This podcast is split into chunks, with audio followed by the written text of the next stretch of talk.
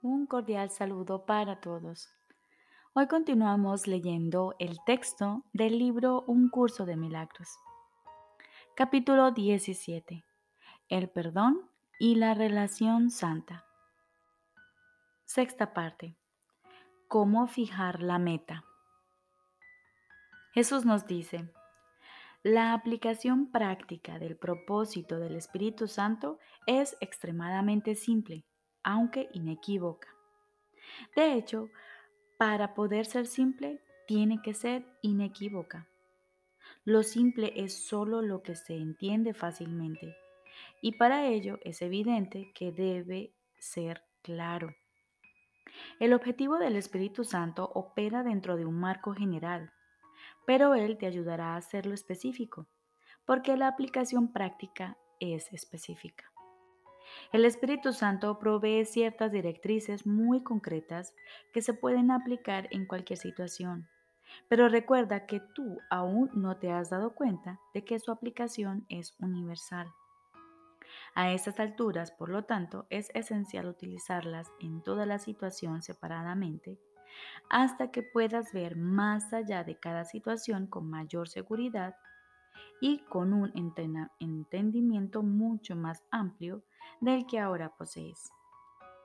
En cualquier situación en que no sepas qué hacer, lo primero que tienes que considerar es sencillamente esto.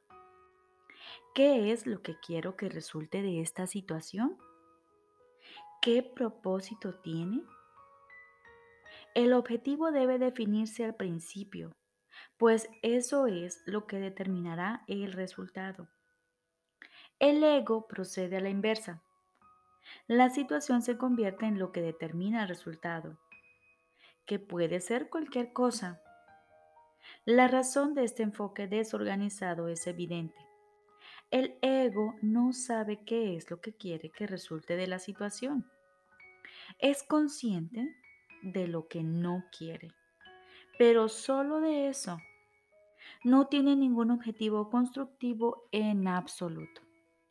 Sin un objetivo constructivo establecido de antemano y claramente definido, la situación simplemente parece ocurrir al azar y no tiene ningún sentido hasta que ya ha ocurrido. Entonces miras en retrospectiva y tratas de reconstruirla para ver qué sentido tuvo y no podrás sino equivocarte, no solo porque tus juicios están vinculados al pasado, sino porque tampoco tienes idea de lo que debió haber ocurrido. No se estableció ningún objetivo con el que armonizar los medios. Y ahora el único dictamen que puede hacerse es si al ego le gusta lo que pasó o no, si es aceptable para él o si clama por venganza. La ausencia de un criterio establecido de antemano que determine el resultado final hace que sea dudoso el que se pueda entender y que sea imposible evaluarlo. El valor de decidir de antemano lo que quieres que ocurra es simplemente que ello te permite percibir la situación como un medio para hacer que tu objetivo se logre. Haces por lo tanto todo lo posible por pasar por alto todo lo que interferiría en su logro y te concentras solo en lo que te ayuda a conseguirlo. Es obvio que este enfoque ha hecho que la manera en que distingues lo verdadero de lo falso sea más parecido al del Espíritu Santo. Lo verdadero viene a ser lo que se puede utilizar para lograr el objetivo y lo falso, lo inútil desde este punto de vista. La situación tiene ahora sentido, pero solo porque el objetivo ha hecho que lo tenga. Tener a la verdad por objetivo tiene otras ventajas prácticas. Si la situación se usa en favor de la verdad y la cordura, su desenlace no puede ser otro que la paz. Y esto es así independientemente de cuál sea el desenlace. Si la paz es la condición de la verdad y la cordura, y no puede existir sin ellas, allí donde hay paz tienen que estar también la verdad y la cordura. La verdad viene por su propia iniciativa. Si experimentas paz, es porque la verdad ha venido a ti, y así no podrás sino ver el desenlace correctamente. pues el engaño no puede prevalecer contra ti. Podrás reconocer el desenlace precisamente porque estás en paz. En esto se puede ver una vez más lo opuesto a la manera de ver del ego, pues el ego cree que es la situación la que da lugar a la experiencia. El Espíritu Santo sabe que la situación es tal como el objetivo la determina y que se experimenta de, de acuerdo con ese objetivo. Tener a la verdad por objetivo requiere fe. La fe está implícita en la aceptación del propósito del Espíritu Santo y esta fe lo abarca todo. Allí donde se ha establecido el objetivo de la verdad, allí tiene que estar la fe. El Espíritu Santo ve la situación como un todo. El objetivo establece el hecho de que todo aquel que esté involucrado en la situación desempeñará el papel que le corresponde en la consecución del mismo. Esto es inevitable. Nadie fracasará en su cometido. Esto parece requerir mucha más fe de la que tú tienes ahora y mucha más de la que tú puedes dar. Esto es así, no obstante, solo desde el punto de vista del ego, pues el ego cree que la manera de resolver, entre comillas, los conflictos es fragmentándolos y así no percibe la situación como un todo. El ego, por consiguiente, intenta dividir la situación en segmentos y lidiar con cada uno de ellos por separado, pues tiene fe en la separación y no en la unidad. Cuando el ego se enfrenta a un aspecto de la situación que parece ser difícil, trata de trasladarlo a otro lugar y resolverlo allí. Y parecerá tener éxito, salvo que ese intento entra en conflicto con la unidad y no puede por menos que enturbiar el objetivo de la verdad. Y no se podrá experimentar paz, salvo en fantasías. La verdad no ha venido porque la fe ha sido negada, al no haberse depositado donde por derecho propio le corresponde estar.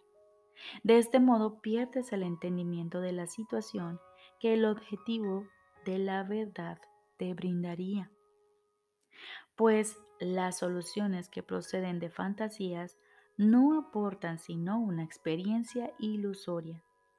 Y una paz ilusoria no es la condición que le permite la entrada a la verdad.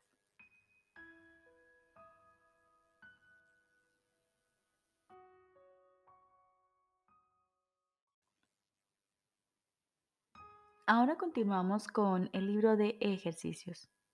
Lección número 140. La salvación es lo único que cura. La palabra cura, entre comillas, no puede aplicársele a ningún remedio que el mundo considere beneficioso. Lo que el mundo percibe como un remedio terapéutico es solo aquello que hace que el cuerpo se sienta mejor, entre comillas. Mas cuando trata de curar a la mente, no la considera como algo separado del cuerpo en el que cree que ella existe. Sus medios de curación, por lo tanto, no pueden sino sustituir una ilusión por otra.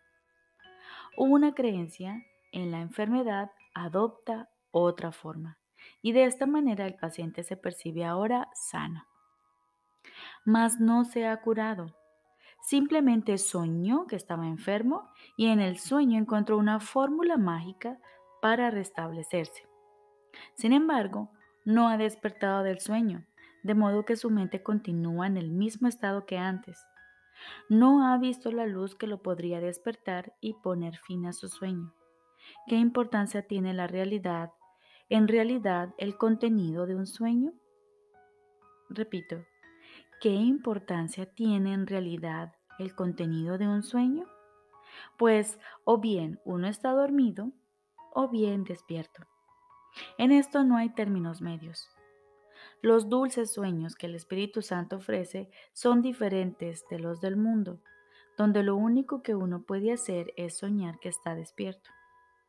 Los sueños que el perdón le permite percibir a la mente no inducen a otra forma de sueño, a fin de que el soñador pueda soñar otro sueño. Sus sueños felices son los heraldos de que la verdad ha alboreado en su mente. Te conducen del sueño a un dulce despertar, de modo que todos los sueños desaparecen. Y así sanan para toda la eternidad. La expiación cura absolutamente y cura toda clase de enfermedad, pues la mente que entiende que la enfermedad no es más que un sueño, no se deja engañar por ninguna de las formas que el sueño puede adoptar. Donde no hay culpabilidad no puede haber enfermedad, pues esta no es sino otra forma de culpabilidad. La expiación no cura al enfermo, pues eso no es curación, pero sí elimina la culpabilidad que hacía posible la enfermedad. Y eso es ciertamente curación, pues ahora la enfermedad ha desaparecido y no queda nada a lo que pueda regresar. Que la paz sea contigo que has sido curado en Dios y no en sueños vanos, pues la curación tiene que proceder de la santidad y la santidad no puede encontrarse allí donde se concede valor al pecado. Dios mora en templos santos. Allí donde ha entrado el pecado, se le obstruye el paso. No obstante, no hay ningún lugar en el que Él no esté. Por lo tanto, el pecado no tiene un hogar donde poder ocultarse de su beneficencia. No hay lugar del que la santidad esté ausente, ni ninguno donde el pecado y la enfermedad puedan morar. Este es el pensamiento que cura. No hace distinciones entre una realidad y otra. Tampoco trata de curar lo que no está enfermo, al ser consciente únicamente de dónde hay necesidad de curación. Esto no es magia, es simplemente un llamamiento a la verdad, la cual no puede dejar de curar y curar para siempre. No es un pensamiento que juzgue una ilusión por su tamaño, su aparente seriedad o por nada que esté relacionado con la forma en que se manifiesta. Sencillamente se concentra en lo que es y sabe que ninguna ilusión puede ser real. No tratemos hoy de curar lo que no puede enfermar. La curación se tiene que buscar allí donde se encuentra y entonces aplicarse a lo que está enfermo para que se pueda curar. Ninguno de los remedios que el mundo suministra puede producir cambio alguno en nada. La mente que lleva sus ilusiones ante la verdad cambia realmente.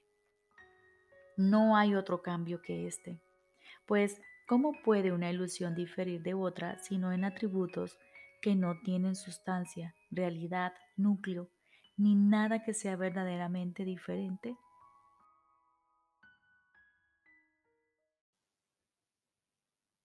Lo que hoy nos proponemos es tratar de cambiar de mentalidad con respecto a lo que constituye la fuente de la enfermedad. Pues lo que buscamos es una cura para todas las ilusiones y no meramente alternar entre una y otra.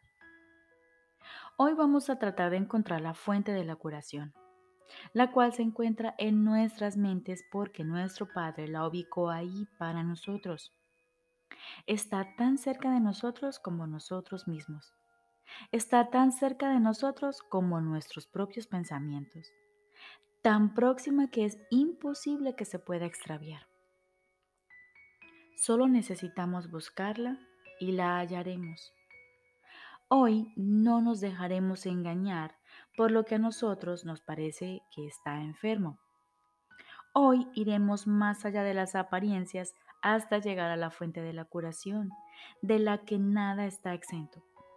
Tendremos éxito en la medida en que nos demos cuenta de que jamás se puede hacer una distinción válida entre lo que es falso y lo que es igualmente falso. En esto no hay grados de ninguna creencia, ni grados ni ninguna creencia de que lo que no existe puede ser más cierto en algunas de sus formas que en otras. Todas las ilusiones son falsas y se pueden sanar precisamente porque no son verdad. Así pues, dejamos a un lado nuestros amuletos, nuestros talismanes y medicamentos, así como nuestras encantaciones y trucos mágicos de la clase que sea.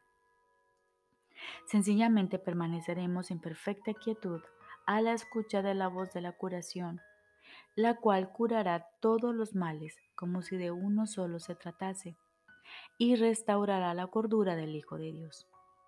Esta es la única voz que puede curar. Hoy escucharemos una sola voz, la cual nos habla de la verdad en la que toda ilusión acaba y la paz retorna a la eterna y serena morada de Dios. Nos despertamos oyéndolo a Él y le permitimos que nos hable durante cinco minutos al comenzar el día, el cual concluiremos escuchando de nuevo durante cinco minutos antes de dormir. Nuestra única preparación consistirá en dejar a un lado los pensamientos que constituyen una interferencia, no por separado, sino todos de una vez. Pues todos son lo mismo. No hace falta hacer distinciones entre ellos y demorar así el momento en que podamos oír a nuestro Padre hablarnos. Lo oímos ahora.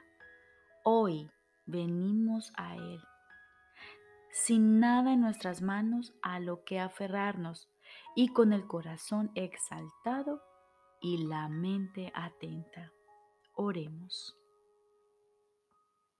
La salvación es lo único que cura. Háblanos, Padre, para que nos podamos curar. Repito, la salvación es lo único que cura. Háblanos, Padre, para que nos podamos curar. Y sentiremos la salvación cubrirnos con amorosa protección y con paz tan profunda que ninguna ilusión podría perturbar nuestras mentes, ni ofrecernos pruebas de que es real. Esto es lo que aprenderemos hoy. Repetiremos cada hora nuestra plegaria de curación y cuando el reloj marque la hora, dedicaremos un minuto a oír la respuesta a nuestra plegaria que se nos da según aguardamos felizmente el silencio. Hoy es el día en que nos llega la curación. Hoy es el día en que, la, en que a la separación le llega su fin y en el que recordamos quién somos en verdad. Recordemos, lección número 140. La salvación es lo único que cura. Hoy nos daremos la oportunidad de despertar oyendo a nuestro Creador.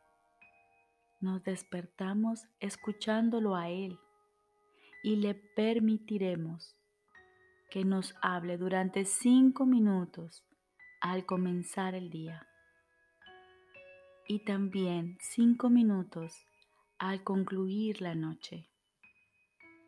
Y le vamos a decir la siguiente oración. La salvación es lo único que cura. Háblanos, Padre, para que nos podamos curar.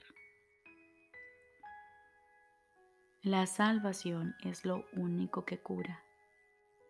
Háblanos, Padre, para que nos podamos curar.